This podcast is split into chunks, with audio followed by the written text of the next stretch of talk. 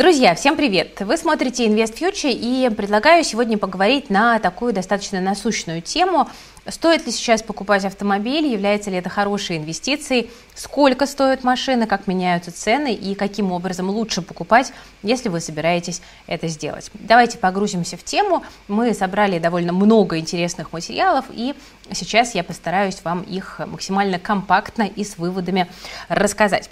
Ну, смотрите, э, три месяца подряд автомобили для россиян дешевели с апреля по июнь. Но в июле цены снова пошли в рост, как мы видим. Сейчас средняя стоимость поддержанного автомобиля – это 868 тысяч рублей. Такую сумму приводят аналитики проекта э, Дрома. И аналитики ждут, что к осени цены, скорее всего, опять начнут разгоняться, и причины для этого достаточно понятны. Ожидание ослабления рубля, падение импорта новых автомобилей и сокращение предложения на вторичном рынке. Еще полтора года назад э, средняя стоимость БУ автомобиля не превышала 580 тысяч рублей. Это подсчеты авто.ру. То есть за 18 месяцев машины подорожали как минимум на 50%. В 2020 году Renault Logan можно было купить за 800 с небольшим тысяч, а сегодня модель в базовой комплектации стоит уже э, в районе 1 миллиона 200 тысяч рублей. Стоит ли брать сейчас автомобиль? Ну, э, давайте порассуждаем. Да, если стоит, то каким образом? Брать ли новый или БУ, или, может быть, вообще лучше пригнать машину из стран ближнего зарубежья? Ну, смотрите, что э, можно сейчас из автомобилей купить в России?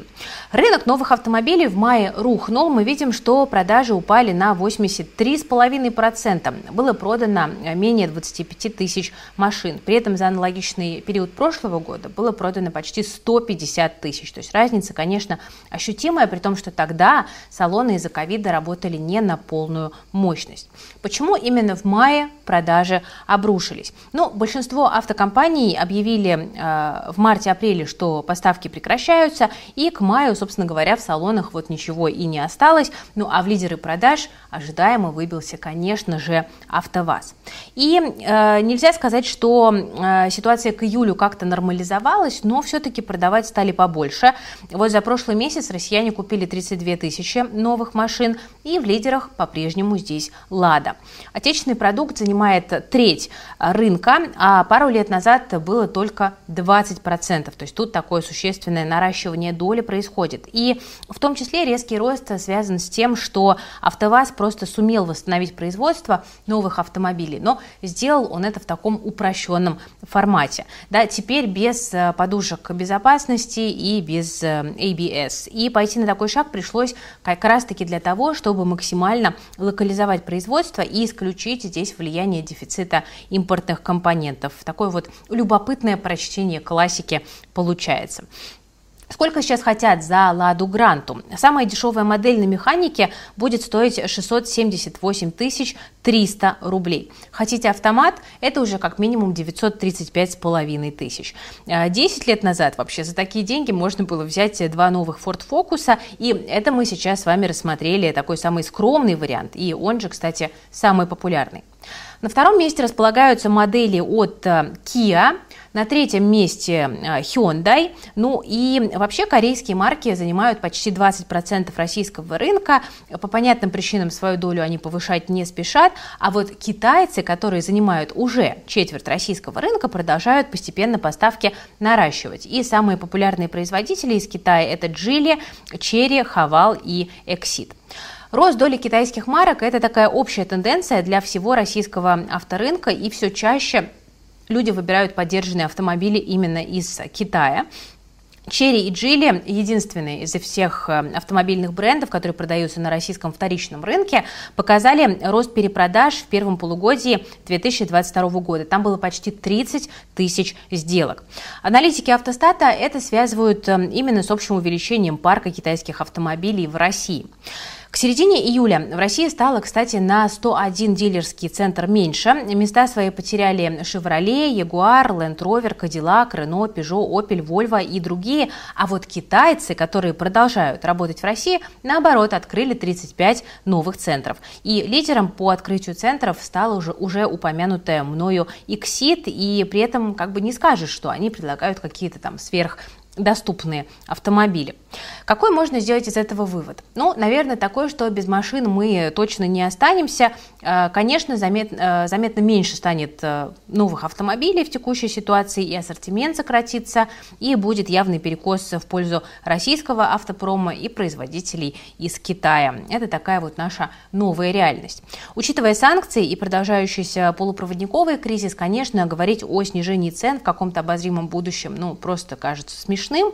И, судя по всему, о каком-то, знаете, высоком качестве новых автомобилей, ну, как бы тоже. Если ваш автомобиль сейчас в более-менее приемлемом состоянии, э, наверное, есть смысл подумать о том, чтобы вложиться в ремонт, если он необходим. Э, и вот пока запчасти вроде как перестали дорожать, но, как говорят отраслевые эксперты, это, скорее всего, ненадолго. Вот в июле, да, рост приостановился, и запчасти подешевели почти на 1%. И вот маркетинговое агентство NAPI подсчитало, что рост цен на детали э, китайских и корейских моделей, собственно, тоже. Если машины нет, но транспорт личный нужен, говорят эксперты, что лучше подбирать варианты сейчас, а не откладывать эту покупку в долгий ящик, потому что цены могут вырасти достаточно существенно, а ассортимент, наоборот, сузится.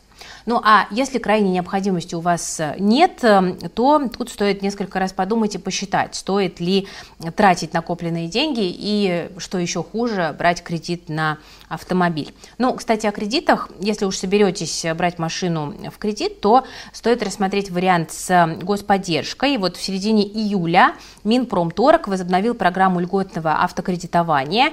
Выбор машин, конечно, скромный. Это «Лада», «УАЗ» и «ГАЗ» стоимостью до 2 миллионов рублей рублей и электромобили «Эволют». Скидка на машины будет доходить до 20%, а для дальневосточных регионов до 25%. Но кредит одобряют не всем. Нужно подходить хотя бы под один из критериев. Давайте я их тоже зачитаю. Наличие несовершеннолетнего ребенка, Ранее никогда не было машины в собственности. Вы решили, собственно, приобрести электромобиль «Эволют». В счет покупки нового авто вы сдаете Э, свой старый автомобиль, вы медицинский работник или вы работник образования. И при этом первоначальный взнос должен быть не менее 20%.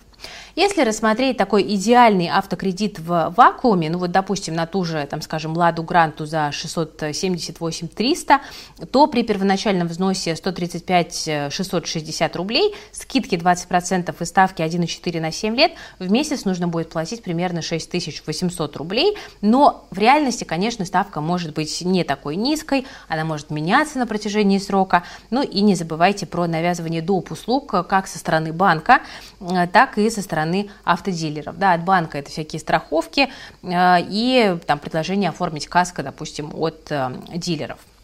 Если по какой-то причине вы не хотите или не можете взять кредит с господдержкой, да, там не подходите по критериям, или почему-то вдруг вам не нравится э, выбор машин, э, то можно взять обычный автокредит, но, конечно, сейчас довольно сложно найти хорошие предложения, потому что банки завлекают нас невероятно низкими ставками, 5-6%, там вот у Открытия, Газпромбанка, Альфа-банка, ВТБ предложения такие есть. Но чтобы такую сладкую ставку получить, друзья, э, нужно опять-таки согласиться на доп. условия. Это страхование жизни, спецкарта, э, там, передача авто в залог и так далее.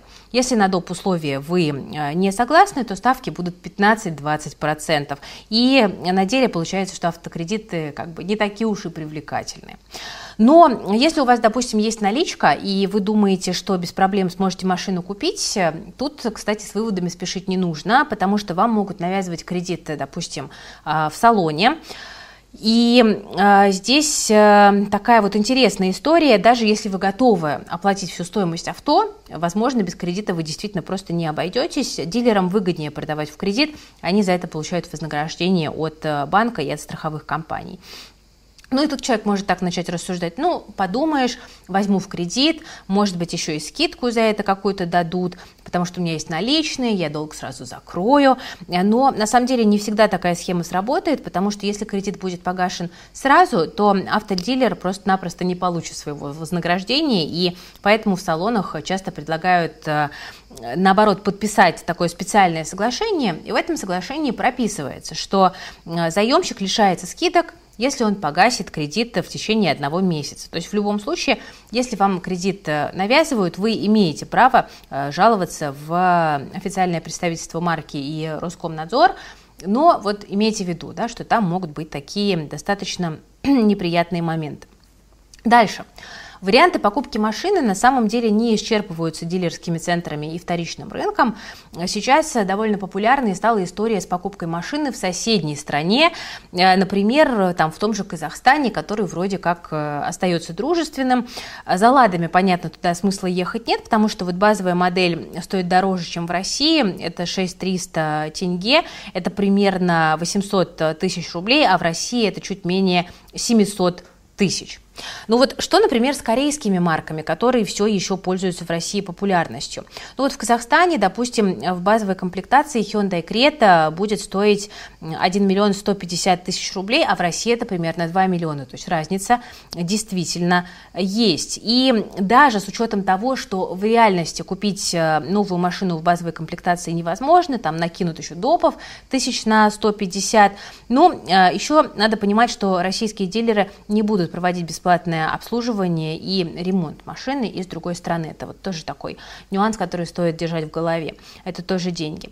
Ну и понятно, что сам процесс покупки машины тоже не самый простой, потому что нельзя просто купить машину и привезти ее в Россию. Для начала нужно поставить машину на учет допустим, в Казахстане, и получить местные транзитные номера. И чтобы ввести машину, нужно оформить свидетельство о безопасности конструкции транспортного средства. Оно стоит 25 тысяч рублей. Но и это еще не все, потому что уже в России нужно будет самому купить и поставить блок системы Эра ГЛОНАСС, э, то, есть это плюс еще примерно 100 тысяч рублей. Потом мы идем в ГИБДД, чтобы получить направление в испытательную лабораторию, где оформляют э, бумаги о проведении проведении тестов на безопасность. И только потом с пакетом инструментов уже можно ехать, э, документов, прошу прощения, говорилось, можно ехать уже непосредственно в ГИБДД и машину регистрировать. То есть это на самом деле тот еще э, квест, но люди это делают и вроде как получается.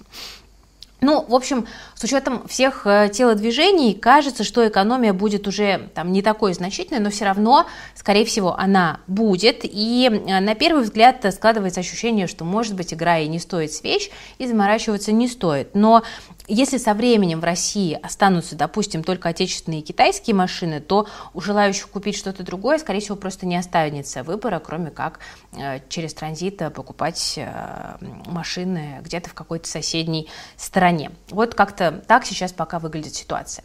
Друзья, будет супер ценен ваш опыт в комментариях. Расскажите, покупали ли вы машину недавно, планируете ли вы это сделать, э, делали ли вы ремонт, Ездили ли вы, допустим, в Казахстан или какие-то другие страны за машиной и через какие круги ада вам пришлось пройти?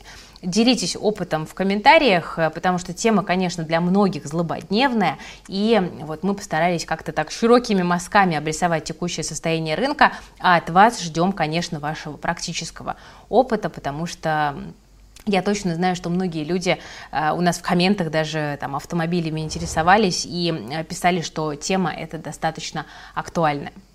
Ставьте лайк, если ролик понравился, подписывайтесь на канал Invest Future и нажимайте, друзья, на колокольчик. С вами была Кира Юхтенко и команда ИФ. Берегите себя, свои деньги, свое здоровье. Ну и до новых встреч на нашем канале в наших следующих роликах. Всем пока!